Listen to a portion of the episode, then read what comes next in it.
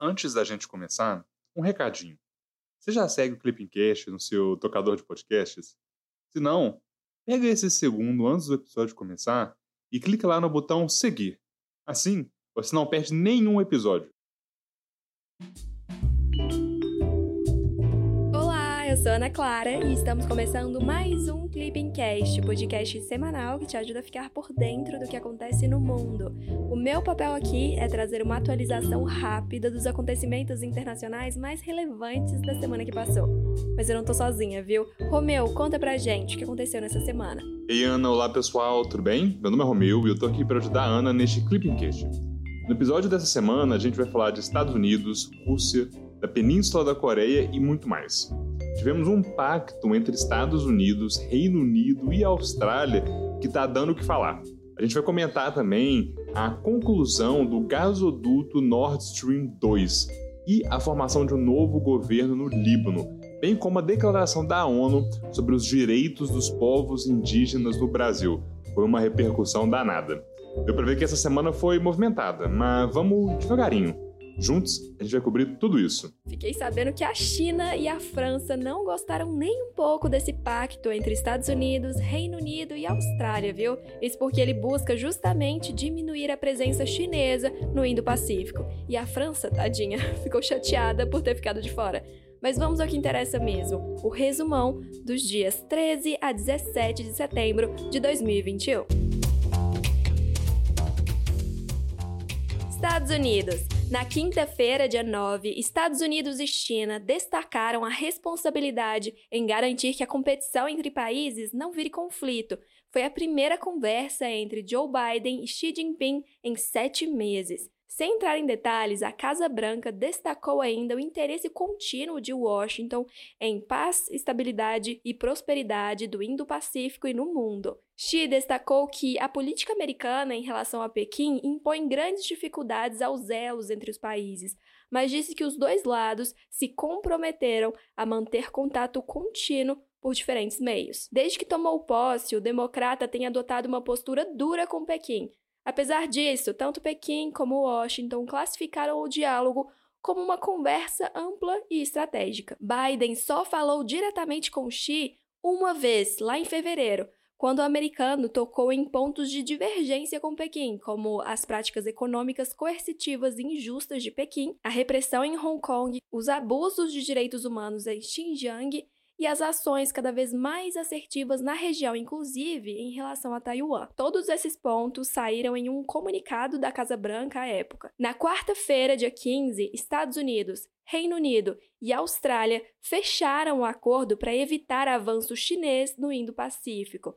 A iniciativa, liderada pela Casa Branca, tem como principal objetivo armar a Austrália com submarinos de propulsão nuclear. A medida foi duramente criticada pela China e França. Pequim disse que a parceria vai provocar uma corrida armamentista e o aumento das tensões na região. Já a França, que tinha um acordo anterior com a Austrália para a construção de submarinos convencionais, disse que Biden age como Trump e comparou sua exclusão do acordo a uma punhalada nas costas. A diplomacia da União Europeia também reclamou da forma como a decisão foi tomada e anunciada. O compromisso complementa os planos dos Estados Unidos, do Reino Unido e de outras nações aliadas para deter as reivindicações territoriais chinesas no Mar do Sul da China e a expansão do poderio naval de Pequim. Coreia do Norte. Na quarta-feira, dia 15, Coreias do Norte e do Sul testaram mísseis de longo alcance Seul testou um míssil balístico lançado por submarino, tornando-se o primeiro país sem armas nucleares e o sétimo do mundo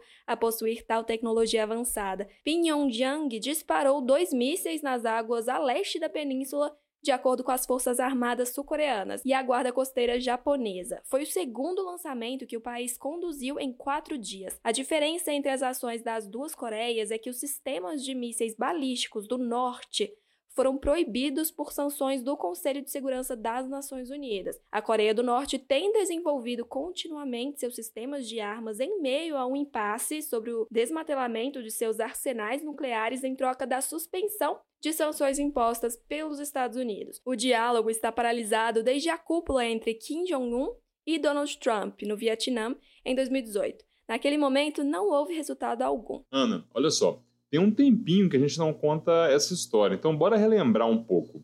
Donald Trump e Kim Jong-un trocaram diversos insultos e ameaças durante a primeira metade do mandato do republicano. Só que em março de 2018, o líder da Coreia do Norte acabou convidando o presidente dos Estados Unidos para um encontro presencial, foi algo inédito. Em junho de 2018, os dois líderes protagonizaram lá em Singapura a primeira cúpula entre Estados Unidos e Coreia do Norte da história. Foi a primeira vez que os dois presidentes desses países se encontraram pessoalmente. Os dois países até se comprometeram a deixar o passado para trás e a trabalhar em direção à completa desnuclearização da Península Coreana, mas não estabeleceram nenhuma meta ou plano de ação. Em fevereiro de 2019, Donald Trump e Kim Jong-un se encontraram pela segunda vez em Hanoi, no Vietnã. Contudo, a cúpula foi encerrada antes do previsto, após os dois lados não chegarem a um acordo sobre a desnuclearização da Península Coreana. Em junho de 2019, os líderes reuniram-se lá na zona desmilitarizada de Panjumon, que fica ali na fronteira entre as duas Coreias. E Trump, naquele momento, se tornou o primeiro presidente dos Estados Unidos a pisar em solo norte-coreano. Apesar disso, desde então, essa temática acabou ficando um pouco congelada, não teve novas atualizações a respeito da relação bilateral entre Estados Unidos e Coreia do Norte. O Trump não avançou com mais nada, o Kim Jong-un também não, e estava de certa forma congelado. Até que agora a Coreia do Norte voltou a, a mostrar um pouco suas armas. Mas olha só, não são apenas as Coreias que estão preocupadas com a questão nuclear. Ana, conta pra gente sobre o novo acordo entre a IEA e o Irã. Irã e questão nuclear. Na segunda-feira, dia 13, a Agência Internacional de Energia Atômica fechou acordo com o Irã para monitorar o programa nuclear do país.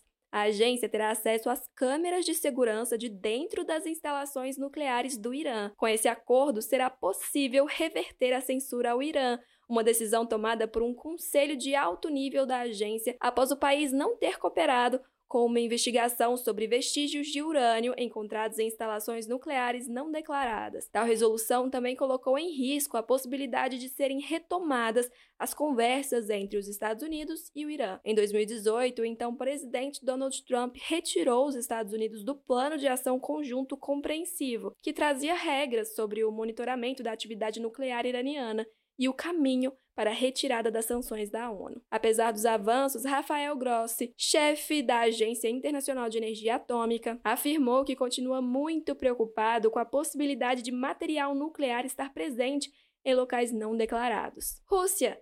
Na sexta-feira, dia 10, a Rússia anunciou a conclusão do gasoduto Nord Stream 2. A construção, que liga a Rússia à Alemanha sobre o Mar Báltico, vai permitir que Moscou duplique suas exportações de gás para a Europa. Segundo a Gazprom, empresa responsável pela obra, os estudos sobre a viabilidade da construção do Nord Stream 2 começaram em 2012, porém a construção de fato foi iniciada só em 2018. O avanço do projeto foi interrompido em 2019. À época, o então presidente dos Estados Unidos, Donald Trump, impôs sanções contra as empresas ligadas à obra, forçando a interrupção da construção. Inicialmente, Washington se posicionou contra o projeto, por avaliar que o novo gasoduto apenas aumentaria a dependência da Europa dos recursos energéticos russos. Contudo, desde que assumiu a Casa Branca, o presidente Joe Biden vem flexibilizando a política externa dos Estados Unidos em relação ao Nord Stream 2. Com o projeto concluído, a Ucrânia e a Polônia correm risco de perder bilhões de dólares de receita caso a Rússia deixe de exportar o gás através de seu território e cesse o pagamento das taxas de transporte. Para Moscou, a conclusão das obras é um triunfo diplomático. O porta-voz do Kremlin disse que a certificação do gasoduto é um desejo de todos e pediu que ele entre em funcionamento o mais rapidamente possível. Mas se engana quem pensa que Moscou está investindo apenas no Nord Stream 2.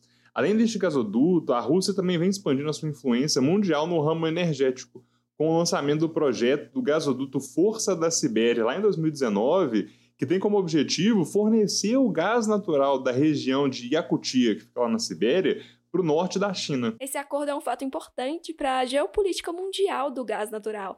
na qual a Rússia exerce um papel central. A parceria energética entre a Gazprom e a Corporação Nacional de Petróleo da China abre um importante mercado de exportação do gás russo, que foi prejudicado depois de sanções internacionais impostas contra Moscou após a anexação da Crimeia. Mas chega de enrolar, né, Romeu? Vamos falar agora sobre as atualidades do Oriente Médio. Oriente Médio. Na sexta-feira, dia 10, o Líbano formou um novo governo. O novo premier é Najib Mikati, indicado ao cargo no final de julho. Ele levou seis semanas para conseguir completar a equipe de 24 ministros que agora devem administrar o país sob sua liderança. Pelo modelo político adotado pelo Líbano, cada grupo religioso no país tem direitos políticos específicos. O presidente é sempre um cristão maronita, enquanto o premier é muçulmano sunita e o líder do parlamento muçulmano xiita. Esses requisitos foram obstáculos à formação do gabinete. O anúncio do novo gabinete coloca fim a 13 meses sem um governo funcional desde a renúncia do então premier Hassan Diab, depois da explosão do porto de Beirute. Essa era uma das condições apresentadas por parceiros internacionais como a França e pelo Fundo Monetário Internacional para a negociação de um novo pacote de ajuda externa. O país enfrenta uma crise econômica sem precedentes que se agravou com a explosão e com a crise de Covid-19. Em nota, o Itamaraty afirmou que o Brasil recebeu, com satisfação, o anúncio da formação do novo governo. É sempre bom lembrar que o Brasil tem um compromisso histórico de apoio e também de solidariedade ao Líbano. Inclusive, para quem está bem atento às atualidades mais recentes, isso foi tema de questão de terceira fase da prova do CACD de 2021. Então vamos lá, para dar um exemplo desse compromisso histórico e de solidariedade. Logo depois do acidente do porto de Beirute, o Brasil enviou ao Líbano a missão multidisciplinar brasileira de assistência humanitária, como demonstração dessa amizade e também da colaboração com o país, que tem grande diáspora em território brasileiro. A missão, que foi liderada pelo ex-presidente da República Michel Temer, levou cerca de 6 toneladas de medicamentos, de insumos e também de equipamentos médico-hospitalares, além de doações de diversos setores da sociedade civil brasileira e da comunidade libanesa radicada aqui no Brasil. Olha só, só isso já te garantia talvez uns dois quesitos na questão de terceira fase de política internacional sobre o Líbano.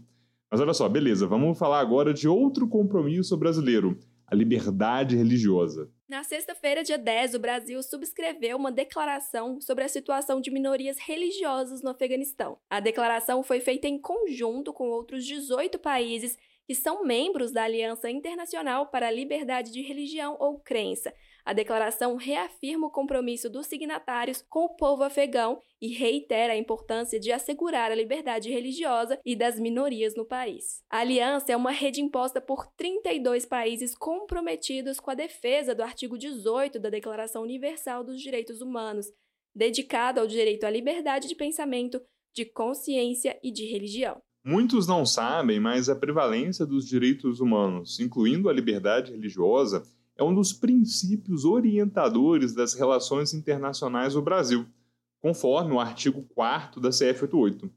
Além de ter votado a favor da declaração da AGNU sobre a eliminação de todas as formas de intolerância e discriminação fundadas nas religiões ou nas convicções de 1981, o Brasil também é parte da Convenção Interamericana contra toda forma de discriminação e intolerância, que também tem o objetivo de preservar o direito à liberdade religiosa. Vale fazer uma pequena revisão sobre a Aliança Internacional pela Liberdade Religiosa. Ela foi lançada na segunda reunião anual da Ministerial para promover a liberdade religiosa do Departamento de Estado dos Estados Unidos lá em 2019. É uma rede de mais de 20 países comprometidos com a proteção da liberdade religiosa. Esse arcabouço jurídico e institucional permite que o Brasil participe de diferentes discussões internacionais sobre a questão religiosa. Inclusive, a questão da liberdade religiosa se tornou a agenda prioritária do Brasil. Sob o atual governo Bolsonaro, essa prioridade foi ressaltada no discurso do presidente lá na sessão de abertura da AGNU de 2019, ocasião em que o Bolsonaro também apoiou a criação do Dia Internacional de Memória das Vítimas de Atos de Violência Baseados em Religião ou Crença. Será que esse é um ponto que vai estar presente no discurso dessa semana? É sempre bom ficar atento, viu, pessoal? Na terça-feira, dia 21, Bolsonaro fala a GNU e, como de costume, o Brasil vai abrir a sessão. Mas falando em direitos humanos, Ana, conta pra gente o que a ONU andou falando sobre os povos indígenas no Brasil. Direitos humanos. Na segunda-feira, dia 13, a ONU expressou preocupação com ataques a indígenas e ativistas de direitos humanos no Brasil. A declaração foi feita pela alta comissária para direitos humanos das Nações Unidas, Michelle Bachelet, durante a sua fala na abertura da sessão do Conselho de Direitos Humanos. Em sua fala, Bachelet ainda demonstrou preocupação com relação ao projeto de lei 490 do ano de 2007, que muda as regras e dificulta a demarcação de terras indígenas. Bachelet criticou o projeto de lei antiterrorismo. Segundo ela, o texto inclui disposições excessivamente vagas que representam riscos de abuso, especialmente contra ativistas sociais e defensores dos direitos humanos. Em resposta à declaração de Bachelet, o Brasil ressaltou que age para proteger direitos de povos indígenas. Falando em nome do governo, o embaixador do Brasil na ONU, Tovar da Silva Nunes, afirmou que os direitos dos povos indígenas são elementos fundamentais da ordem constitucional. Ele ainda defendeu um diálogo construtivo e equilibrado com a ONU. Complicado, né? Mas olha só, essa não é a primeira vez que a ONU chama a atenção do Brasil em relação aos direitos humanos. Em junho deste ano, a ONU já tinha alertado o país sobre a alarmante situação dos indígenas brasileiros. Mas agora, que tal a gente tentar revisar um pouquinho, aproveitar essa oportunidade, para rever o sistema de direitos humanos da ONU? Ele é formado por quatro entidades permanentes separadas, mas que são interligadas, além de entidades temporárias que têm finalidades específicas.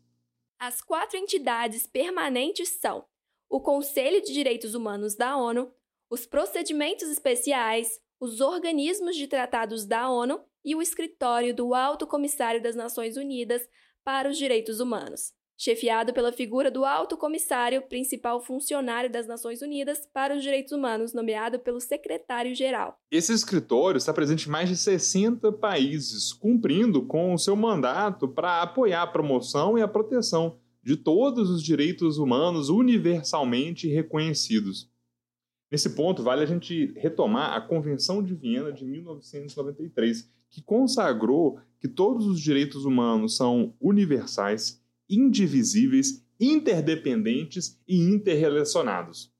Mas voltando agora para o Alto Comissariado, o seu mandato inclui o apoio ao trabalho dos mecanismos internacionais de direitos humanos também. E em 1 de setembro de 2018, a Michelle Bachelet, ex-presidente do Chile, assumiu o cargo de alta comissária das Nações Unidas para os Direitos Humanos. É isso, pessoal. Chegamos ao fim de mais um Clipping Cast com um resumão da semana dos dias 13 a 17 de setembro de 2021. Vocês gostaram? Tem alguma crítica? Mande mensagem sobre o conteúdo do podcast lá pelo nosso Instagram, o arroba. Tchau, tchau e até semana que vem. Para você que nos acompanha, compartilhe nas redes sociais sua rotina de estudos no Clipping. Vamos adorar acompanhar a sua jornada rumo à diplomacia. Até semana que vem. Tchau, tchau.